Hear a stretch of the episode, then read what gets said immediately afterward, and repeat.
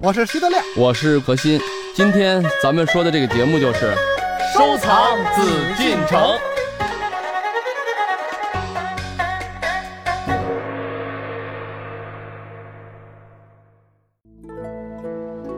好，欢迎各位继续来关注我们的《艺海藏家》，我是主持人永峰。我们继续和您一起来收藏紫禁城。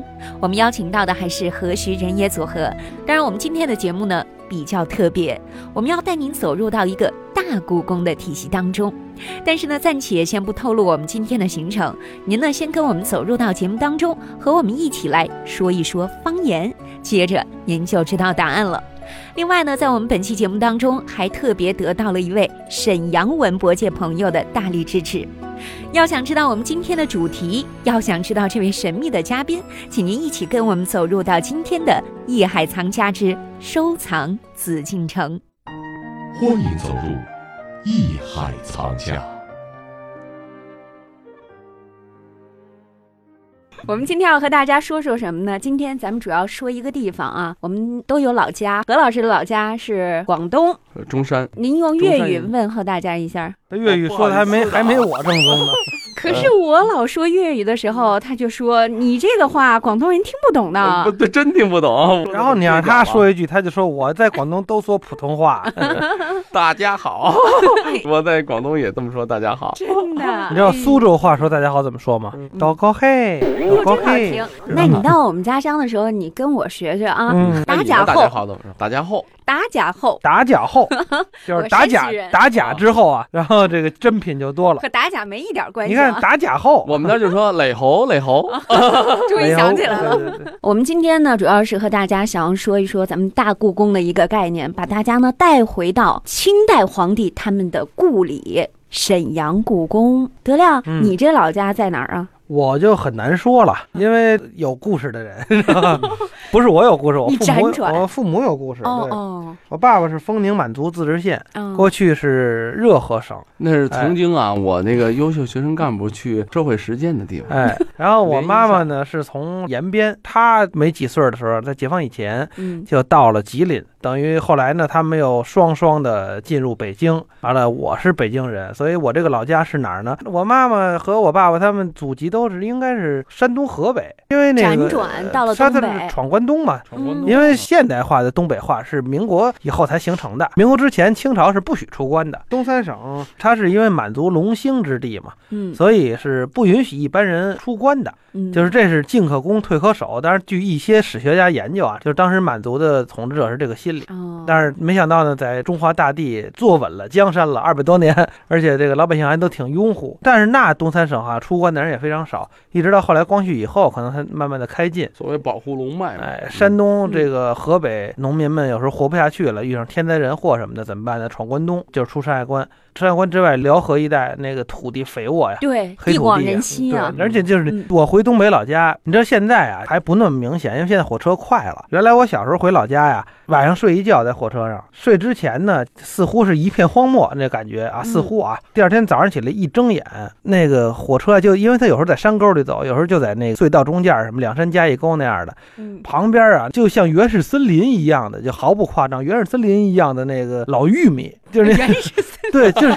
长得巨高巨大的那种老玉米梗儿。它完全不按地长，它是按照地垄那么种的，但是它长疯了，就那老玉米梗扶着火车的车窗，火车开的也很慢，就是一睁眼就一片绿色的海洋，就是你以为你到了海南岛似的那种感觉，而就是都是老玉米，就说明什么？就万物生长的非常旺盛茂盛。对，而且那土地真的是很肥沃。但东北大米但就是太冷，所以只有一季。嗯，对。它不像河北、山东有两季，再往南有三季的一年，它只有一季。这个我那老家的那些个，脱的都是精华。哎，那些朋友他那个屋后。边全是大菜园子，进不去人，你没法进，没有道就跟我们想的，你有一个田垄走进去，完了施肥，没那概念，就是 屋后需要施肥吧？屋后边就是拿篱笆圈围，有多大围多大，围一块地方。完了就长得密密麻麻、茂茂盛盛，你根本也进不去人。多森收的时候呢，就从边上一排一排砍将过去，跟我是这么说的啊。我说那怎么种田呀？怎么个种法？播土、施肥是不用，对，扔那就得，往上撒一遍种子就得。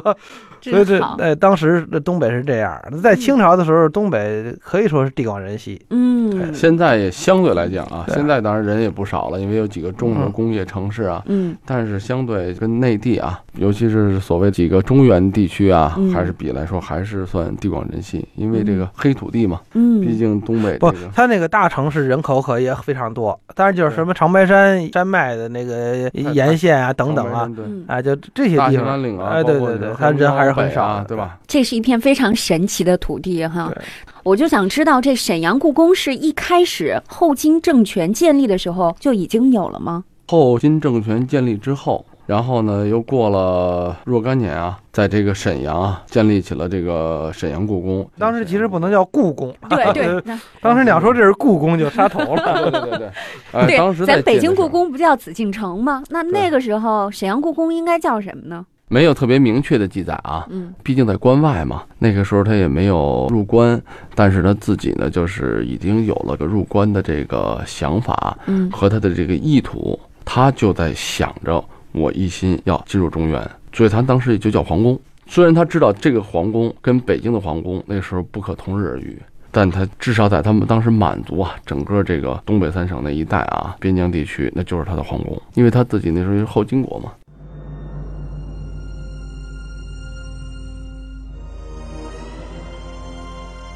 沈阳故宫位于沈阳古城的中心，是清朝的开创者努尔哈赤及皇太极创建并使用的宫殿，也是清迁都北京后皇帝到东北地区巡幸和祭祀祖陵时的行宫，是全国仅存的中国少数民族地方政权宫殿，也是除北京故宫外唯一保存完好的古代帝王宫殿建筑群。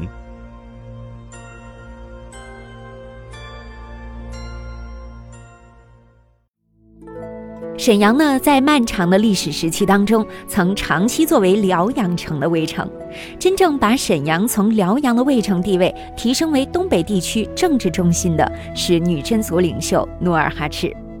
自从清朝初期把沈阳作为都城以后，沈阳的地位发生了根本的变化，一跃成为东北地区的政治中心，成为东北地区的首要城市。今天我们所看到的沈阳的古建筑和古代文物，主要是清代隆兴时期的杰作。那么，沈阳故宫的兴建都经历了哪些阶段？都是由哪些帝王花费精力在此营建的呢？我们也电话采访到了沈阳故宫博物院副院长李生能先生，为我们做一介绍。沈阳故宫是始建于一六二五年，就是天命十年，努尔哈赤从辽阳迁都沈阳之后。在沈阳建的皇宫，当时他建的呢是沈阳故宫的东路建筑，就是大正殿和十王亭。一六二六年，努尔哈赤过世之后，皇太极继承汉位了之后，又在大正殿和十王亭的西侧建了大内宫阙。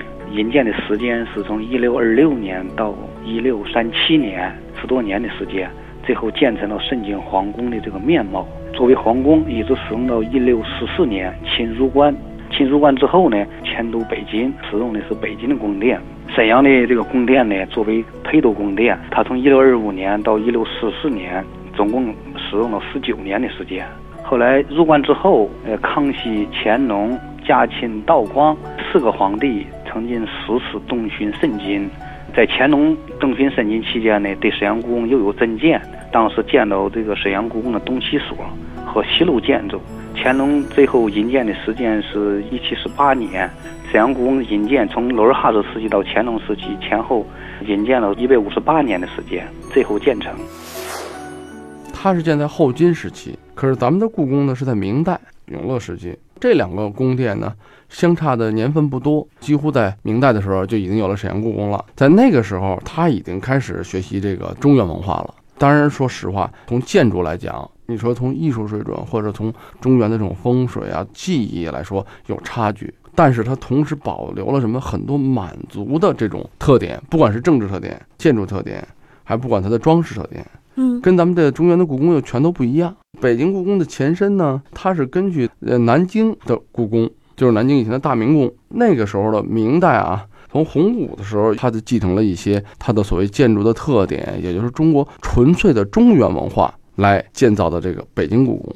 而沈阳故宫呢，有特点的是草原文化结合了中原文化来完成的这么一种融合。对融合也好，是说它的碰撞也好，文化的一种交叉点，挺有意思。对，嗯，德亮去过沈阳故宫吗？真没有，遗憾呀，因为我去沈阳啊次数其实不少，嗯，但是老是擦肩而过，因为我们去都是工作。最为遗憾的一次就是我住在沈阳故宫旁边，但是就是当天下午到的，第二天上午开始干活，录像演出，下午录像演出完了就走，就这么个时间。结果下午我赶着忙着沿着那个宫墙啊，由北往南跑到那宫门口那儿，人不卖票了，不往里放人了。完了，我只能沿着那个沈阳故宫转了一圈儿。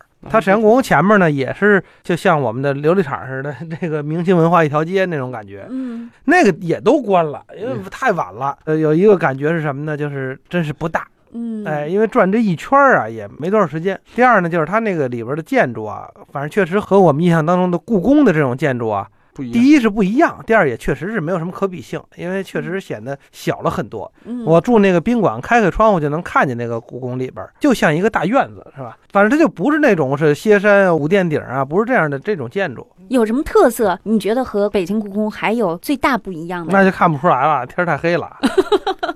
天太黑了，何老师你，别为难我们这个德亮同志了，他连去的时候都没去过，但是他凭感觉说的啊，嗯他凭感觉说，第一个面积来讲，沈阳故宫呢不到这个北京故宫的差不多是十二分之一，嗯就是说故宫的可能咱们说皇极殿，嗯就现在的珍宝馆的这个位置，已经比沈阳故宫还要大了，也就是说二分之一个珍宝馆吧，那么大的地儿。确实，相对来说就是一个大四合院吧。如果按以前的从明清时期来算吧，也就是说它是一个王府的宅子，十二分之一。嗯，面积来讲，这个是德亮。就你想，如果他真要在北京出差啊，说这晚上没事儿了，说那我就逛故宫一圈吧，那他就累死了，他不会这么想的。绕那宫墙他最起码一看绕不过来。看不到头就算了呗。你甭绕宫墙，你东华门沿着筒子河走到西华门，就累得腿软了就。啊，对，他就说啊，面积还是有差距，嗯，嗯，哎，那宫墙高矮呢？高矮有差距。差太多了，人差紫禁太多了城这就是一个城池了。那个是像什么？就像说府地嘛，嗯就像房间了。咱们就说的俗一点儿，一个是城，一个是屋，这么一个概念嘛。嗯啊，形制大小，这都是他所能看到的一些东西。那看不到的东西呢，就是什么呢？比如说建筑的特点。一个呢，那建筑来讲，肯定就是以汉文化为主的这么一个中原文化。嗯另一个呢，就带有着很明显的地域特征的，比如说顶子的颜色也不太一样。虽然他也知道北京故宫，是黄色的琉璃瓦，基本都是黄的。嗯，只要是正殿，只要是皇帝的这个场所出的嗯场所，但是好多人都说啊，北京故宫全是黄的，然后他们那儿呢不全是黄的，这也不然，不能这么概括的说。对，因为北京咱们说故宫有绿顶的，嗯，还有黑顶，它的黑顶就是边上是黄圈儿，中间是嗯黑的，边上黄圈儿，中间是绿的。但是在沈阳故宫呢，基本就是什么以绿顶和它的黄圈儿绿顶为主，嗯，没有纯黄的。这是什么寓意吗？这源于我们原来在沈阳故宫也出差嘛，跟人家去交流啊、学习啊，互相，然后我们也请教过这问题，因为我不是搞建筑出身的啊，嗯就了解说，哎，就意思，因为咱们以前讲过，原来的文渊阁为什么是黑的？因为黑煮水，啊，对，就这个东西，你看已经结合到中原的一种五行文化了，对，对吧？煮水它就安全，嗯，因为书是最怕火的，对，嗯，水克火嘛。这个绿顶子代表什么？在沈阳故宫全是黄的圈儿绿的顶子，为什么呢？就一个很重要的特点。